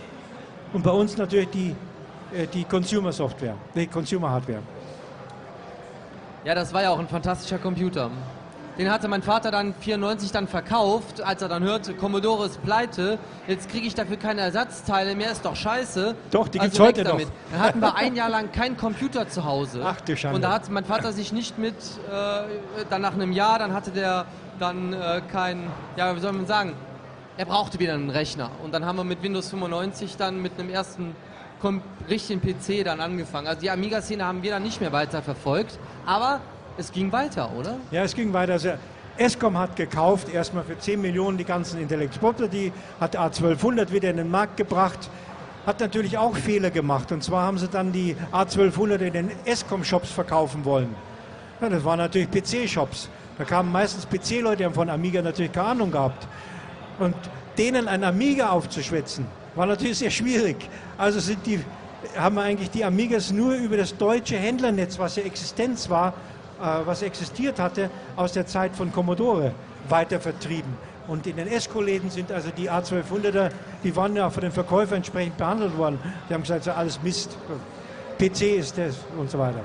Naja, dann ist Escom pleite gegangen und da stand ich wieder da ohne Job. Commodore pleite, kein Job. Escom pleite, kein Job. Also was machst du? Suchst du wieder einen Investor. Und da habe ich Gateway gefunden. Gateway hat dann 14 Millionen bezahlt und hat mich auch gekauft. dann haben wir weitergemacht. Es war die schönste Zeit eigentlich meines Lebens, bei Gateway zu arbeiten. Ich habe die alten Bestände verkauft an unsere Händler, war wunderbar. Und äh, eines Tages rief mich, und ich habe immer gewartet, dass äh, Gateway, weil die hatten ja Kohle, waren ja im PC-Geschäft auch, dass Gateway eines Tages mit einem neuen Produkt kommt. Die haben ja auch neue Leute eingestellt für Amiga und es lief, war, war wunderbar. Ich habe dann gesagt, ich muss die Community, weil die Community war ja natürlich das, was eigentlich zu erhalten gab. Die Leute, die hier sitzen, die Amiga-Freaks, das war das, was ich. Da habe ich Socken gemacht mit Amiga-Aufdruck, Unterhosen mit Amiga-Aufdruck, T-Shirts mit Amiga-Aufdruck, Labels, Kugelschreiber, alles, um die Community zu beruhigen. Wir hatten Messen gehabt, da gab es keine Geräte, aber Kugelschreiber haben verteilt. Ne? Ja, so war das. Und die Leute waren begeistert, haben immer gewartet auf was Neues, auf was Neues, auf was Neues. Es war eigentlich auch nicht ganz fair, war Hinhaltetaktik. Und Gateway hat mich schwer enttäuscht, muss ich sagen. Da kam eigentlich nichts mehr. Nur noch heiße Luft und dumme Sprüche. Und, ich, und dann dann haben sie mich angerufen und haben gesagt, also Petro, wir müssen dir sagen, wir wollen Amiga nicht mehr. Obwohl ich gute Umsätze gehabt habe, Millionen gehabt am Konto. Die Deutsche Bank hat mir immer angerufen, ihr wisst ja nicht investiert, das Geld gehört ja nicht mir. Das sind Details. Auf jeden Fall haben sie gesagt, die haben gar nicht gewusst, wie viel Geld ich hatte. Da habe ich denen Geld gehört, da haben sie drei Monate gebraucht, bis ich das Geld von der Deutschen Bank nach Amerika überweisen konnte. Also das war ja das war ein Drama. Auf jeden Fall, Geld hat mich angerufen und gesagt, Petro, aus dem Haus, wir machen nicht mehr, hast du einen Investor. Da habe ich gesagt, schon wieder ein Investor, jetzt habe ich schon wieder einen Investor. Nee, habe ich gesagt, ich kaufe die Firma. Was? Hat er gesagt, wie kauft die Firma? Ja, habe ich gesagt, warum nicht? Ich habe gesagt, ich kenne die Händler, habe keine Produkte, mache ich. Ja, was willst du denn bezahlen? Da habe ich gesagt, naja, ihr wisst ja, die A1200 sind ja von 1836, habe ich gesagt. Ne? Also, die PC-Leute haben natürlich sofort geschnallt, haben gesagt, ja, alte Computer, nichts wert, musst verschrotten, weil du brauchst ja neue. PC ist ja immer wieder neu geworden. Da haben sie gesagt, na ja, da müssen wir verschrotten. Da habe ich gesagt, müssen wir verschrotten. Ich gesagt, kostet Tausende von Dollar. Da habe ich gesagt, ich zahle euch einen Dollar, ich gebe mir die ganze Scheiße, mach weiter. Hat eine Stunde gedauert, hat mich die Rechtsanwältin angerufen, weiß ich noch, so eine kleine, dicke, hat gesagt, ah, Petro, wir machen den Deal, wir machen schon die Verträge, alles, zahlst einen Dollar, kriegst die ganze Kacke. Habe ich gesagt, super, mache ich. Ja. Und dann bin ich mit meiner Frau in Urlaub gefahren, war herrlich. Äh, und äh, zu Weihnachten haben sie angerufen, haben gesagt, wir haben einen Investor, kannst du uns bitte Zahlen geben? Habe ich gesagt, ich habe die, wir haben die Verträge noch nicht unterschrieben gehabt. Ich habe gesagt, ich kriege den Deal. Nein, nein, gibt es einen, der zahlt drei Millionen. Da war ich natürlich weg vom Fenster. Naja, gut, wie, gutmütig wie ich bin, habe ich denen noch Zahlen geliefert, was wir verkauft haben, wie Umsatz, Statistik und so weiter. Und dann kam der Bill McEwen mit drei Millionen auf den Tisch. Und das war dann mein neuer Chef, aber nicht lange. Ich habe dann aufgehört und äh, habe mich dann selbstständig gemacht mit Power Service, habe dann eine Firma in Hongkong gegründet, Power Trading Hongkong Limited und äh, noch eine Firma in Deutschland gegründet, Hongkong äh, Trading Company und ähm, tja, und habe dann praktisch äh, äh, neu angefangen, aber nicht mit Computern, sondern mit MP3-Playern, mit DVD-Playern. Das war damals der große Gag. Da habe ich an Metro verkauft, da habe ich an, äh, ja, das war ganz gut, gutes Geschäft, DVD-Player. Und ähm, äh, dann ähm, habe ich ähm, eine Firma in Hongkong gehabt, habe ich Mitarbeiter gehabt und musste natürlich, das war ja auch wichtig, ich musste mein Lager auflösen. Der Bill McCune hat zu mir gesagt, gut, wenn du aufhörst, okay, aber dann lösen wir bitte alles in Deutschland auf. Und ich hatte ja noch Ersatzteile und alles. Und zum Teil habe ich sie verkauft an Schrotthändler, zum Teil musste ich sie aber verschrotten. Das hat mir ein Vermögen gekostet, hätte mir. Da gab es einen, der hat gesagt, er übernimmt alles umsonst. Da habe ich dem alles geschenkt.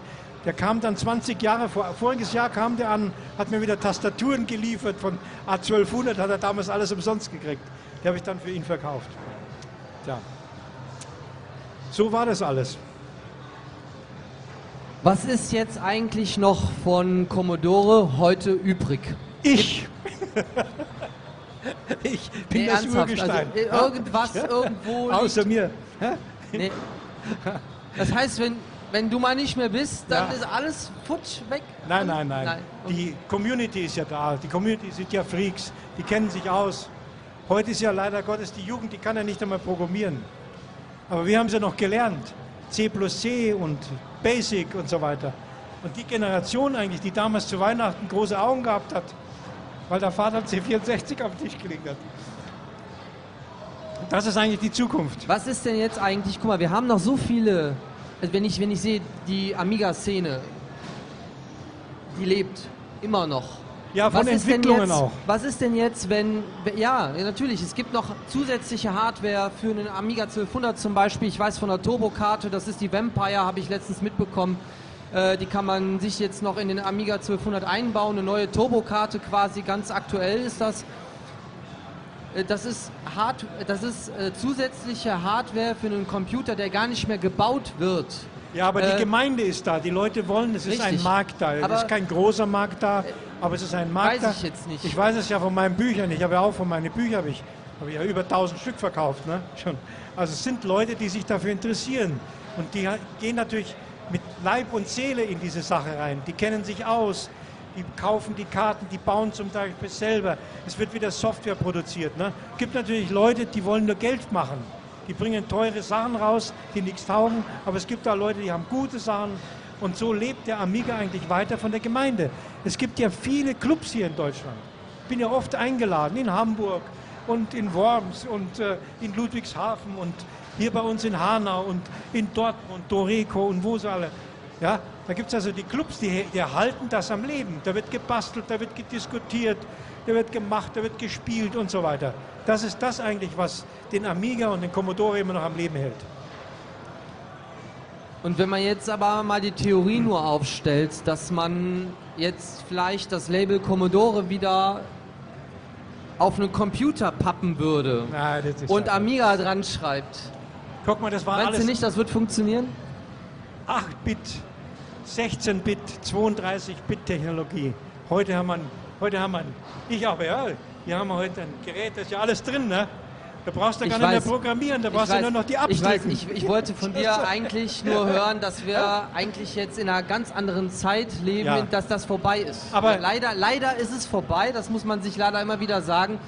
Die Technik ist so weit fortgeschritten, Ja. so weit, andere haben sich in der Zeit etabliert, die dann eben halt nach Commodore, ne, Microsoft zum Beispiel, ne, Ja, aber guck doch mal, es ist genauso mit äh, den Autos. Ein Auto von 1914 ist doch immer noch, da wird geputzt und gemacht und gemacht. Da werden sogar noch alte Schrauben besorgt von 1940. Gibt es einen Freund, der, der schraubt die der kauft Schrauben von 1914. Ne?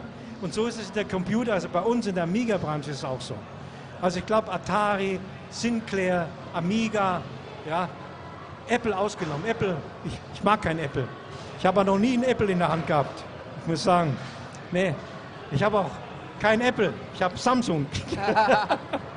Ja, was mich jetzt auch nicht wundert mit der, mit der Amiga CD32-Geschichte, Ja. äh, fand ich auch interessant. Das höre ich, habe ich heute auch das erste Mal gehört, dass ihr versucht habt, den CD32 an Samsung äh, zu verkaufen quasi. Ne? Ja, guck doch mal, ich war doch so lange Jahre bei Commodore und als Interner. Ich habe da alles mitgekriegt.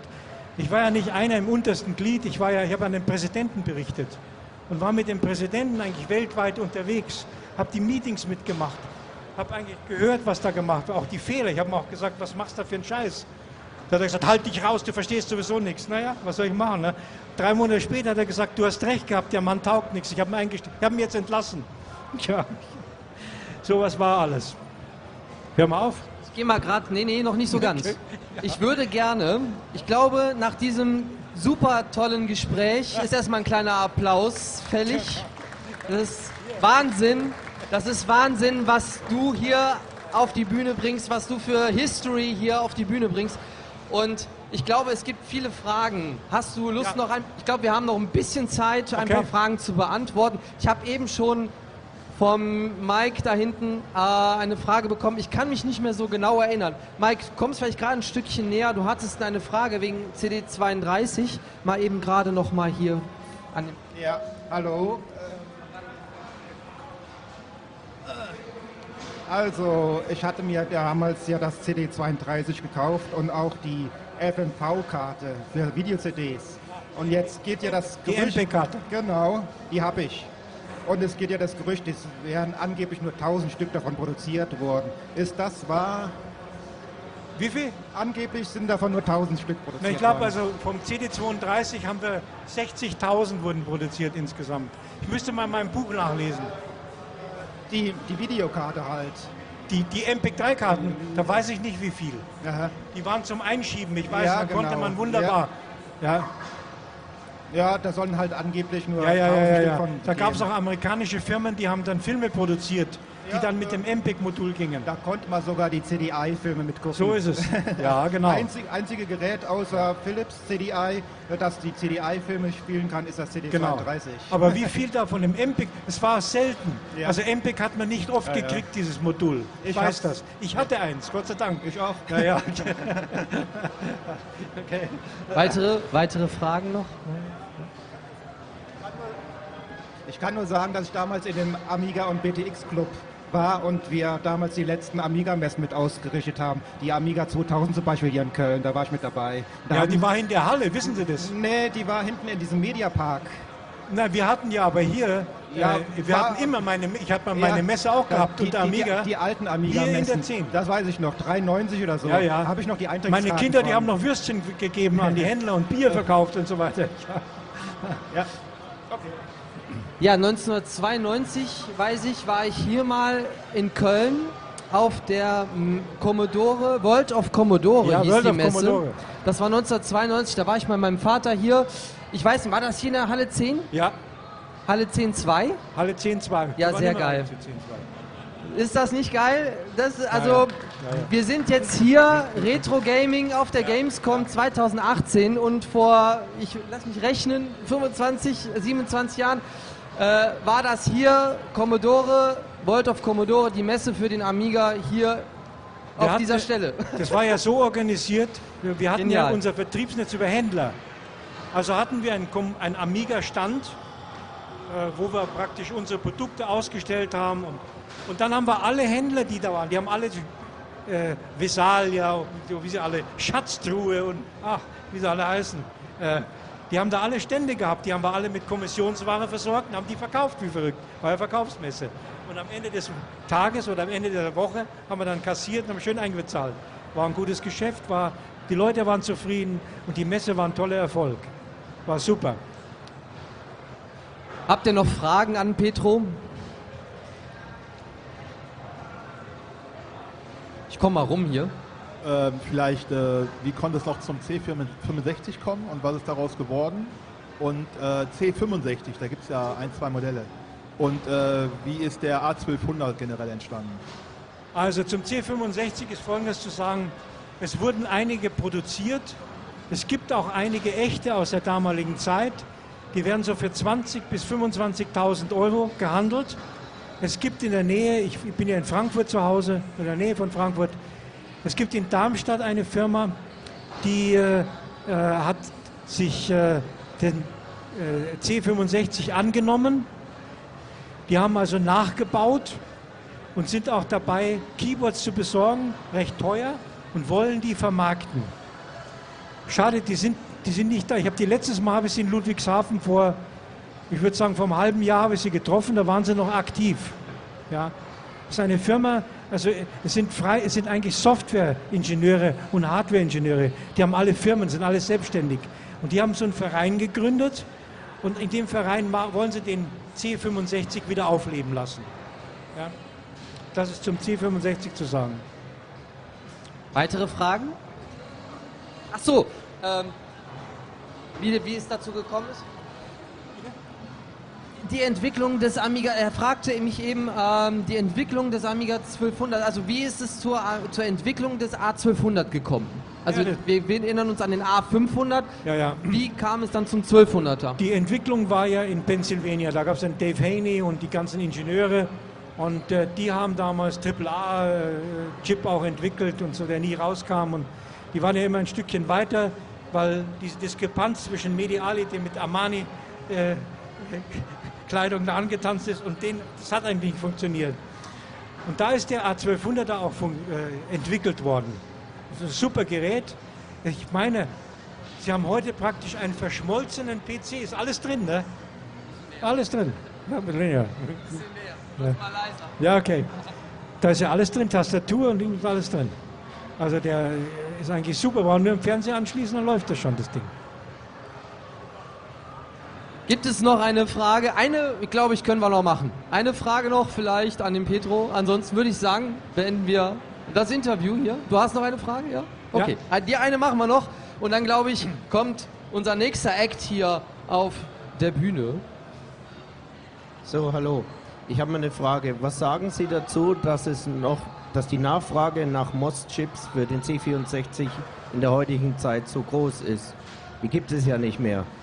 Nein, das war, ich habe es ja vorher auch erwähnt, ähm, dass wir damals bei Commodore, das war ein, ein äh, äh, Schachzug vom Jack Tremill, sehr clever, unsere eigenen Chips gehabt haben. Wir haben MS, MOS haben wir aufgekauft und dort wurden auch diese Chips hergestellt. Und nachdem Commodore dann pleite gegangen ist, hat man natürlich erstmal Filetstückchen verkaufen wollen. Hat man die Fabrik natürlich auch verkauft als erstes. Deswegen wurde da nichts mehr für, für Commodore produziert. Und deswegen ist es natürlich mit einigen Restbeständen, die es damals noch gab. Sie müssen sich ja vorstellen, die Leute in Amerika, die haben von heute auf morgen gehört, dass die Firma Konkurs ist. Das war natürlich, die waren ja alle mit, wir waren ja alle mit Leib und Seele dabei. Da brach natürlich eine Welt zusammen. Da waren die natürlich auch sauer, ne? Da haben sie so dumme Sachen gemacht, haben den Medi auf den Galgen und angezündet und was da war. Waren alle frustriert. Da ist natürlich viel auch verloren gegangen, verbrannt worden, wie das aufgelöst worden ist, weil keiner Interesse mehr hat. Die waren ja alle, wir sind ja alle entlassen worden. In Amerika ist ja anders wie bei uns. Bei uns gibt es ja Sozialpläne und so weiter. Da gibt es ja gar nichts. Da bist du higher and fire, bist morgen weg, ne? Und da kannst du gucken, wo. So war der Frust so groß, dass vieles verloren gegangen ist auch dort. Ja, war es das? Gibt es noch Fragen an Petro? Hast du noch? Okay, eine, eine noch. Eine, eine, eine allerletzte. Ob es vielleicht noch ein paar tolle Geschichten mit Prominenten gibt. Was wolltest du da hören? ja. Ja, überraschend. Eine, eine, vielleicht hast du eine Anekdote. Ja, ich habe Irgendwas. hab eine Anekdote mit dem Präsidenten, mit Mediali, kann ich euch erzählen. Also, ich habe ja an Mediali berichtet und der ist ja immer, der hat dieses Wort GSP, großes Sackputzen, vom Jack Tremill übernommen. Und ist natürlich auch immer zum GSP-Meeting nach Frankfurt gekommen. Ich musste ihn immer abholen am Flughafen und äh, da hat er mich schon genervt, weil ich ihm zu langsam gefahren bin.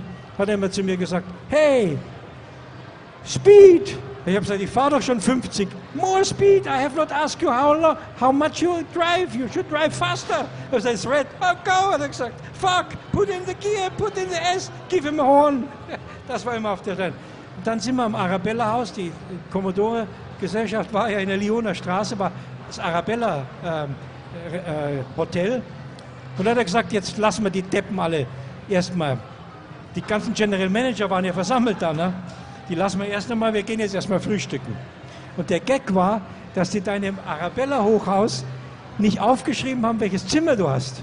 Wir sind da reingegangen, haben gefrühstückt, umsonst. Das haben wir dann jedes Mal gemacht, monatelang. Immer wenn der gekommen ist, umsonst erst ins Arabella, haben umsonst gefrühstückt. Und dann haben wir uns das Management-Meeting angehört.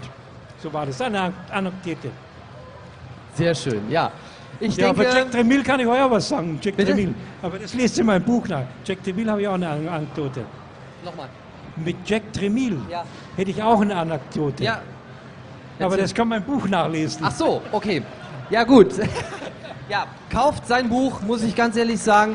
Ein ganz tolles ähm, ähm, ja, Buch über die Vergangenheit von ihm und natürlich Commodore.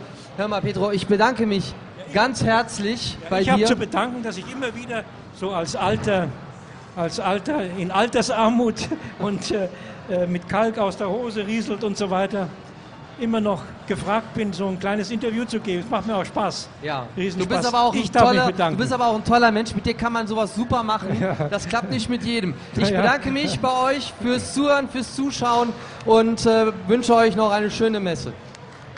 ich danke auch. Dauert ja nicht mehr so lange. Bleibt Amiga und Commodore treu. Er wird mich überleben, euch nicht.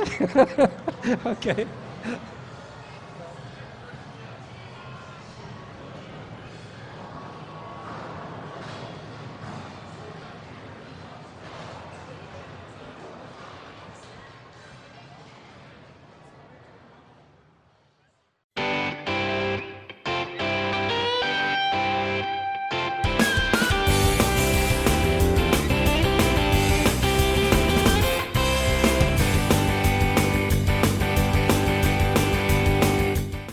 Das war Irgendwasser von Blinzeln.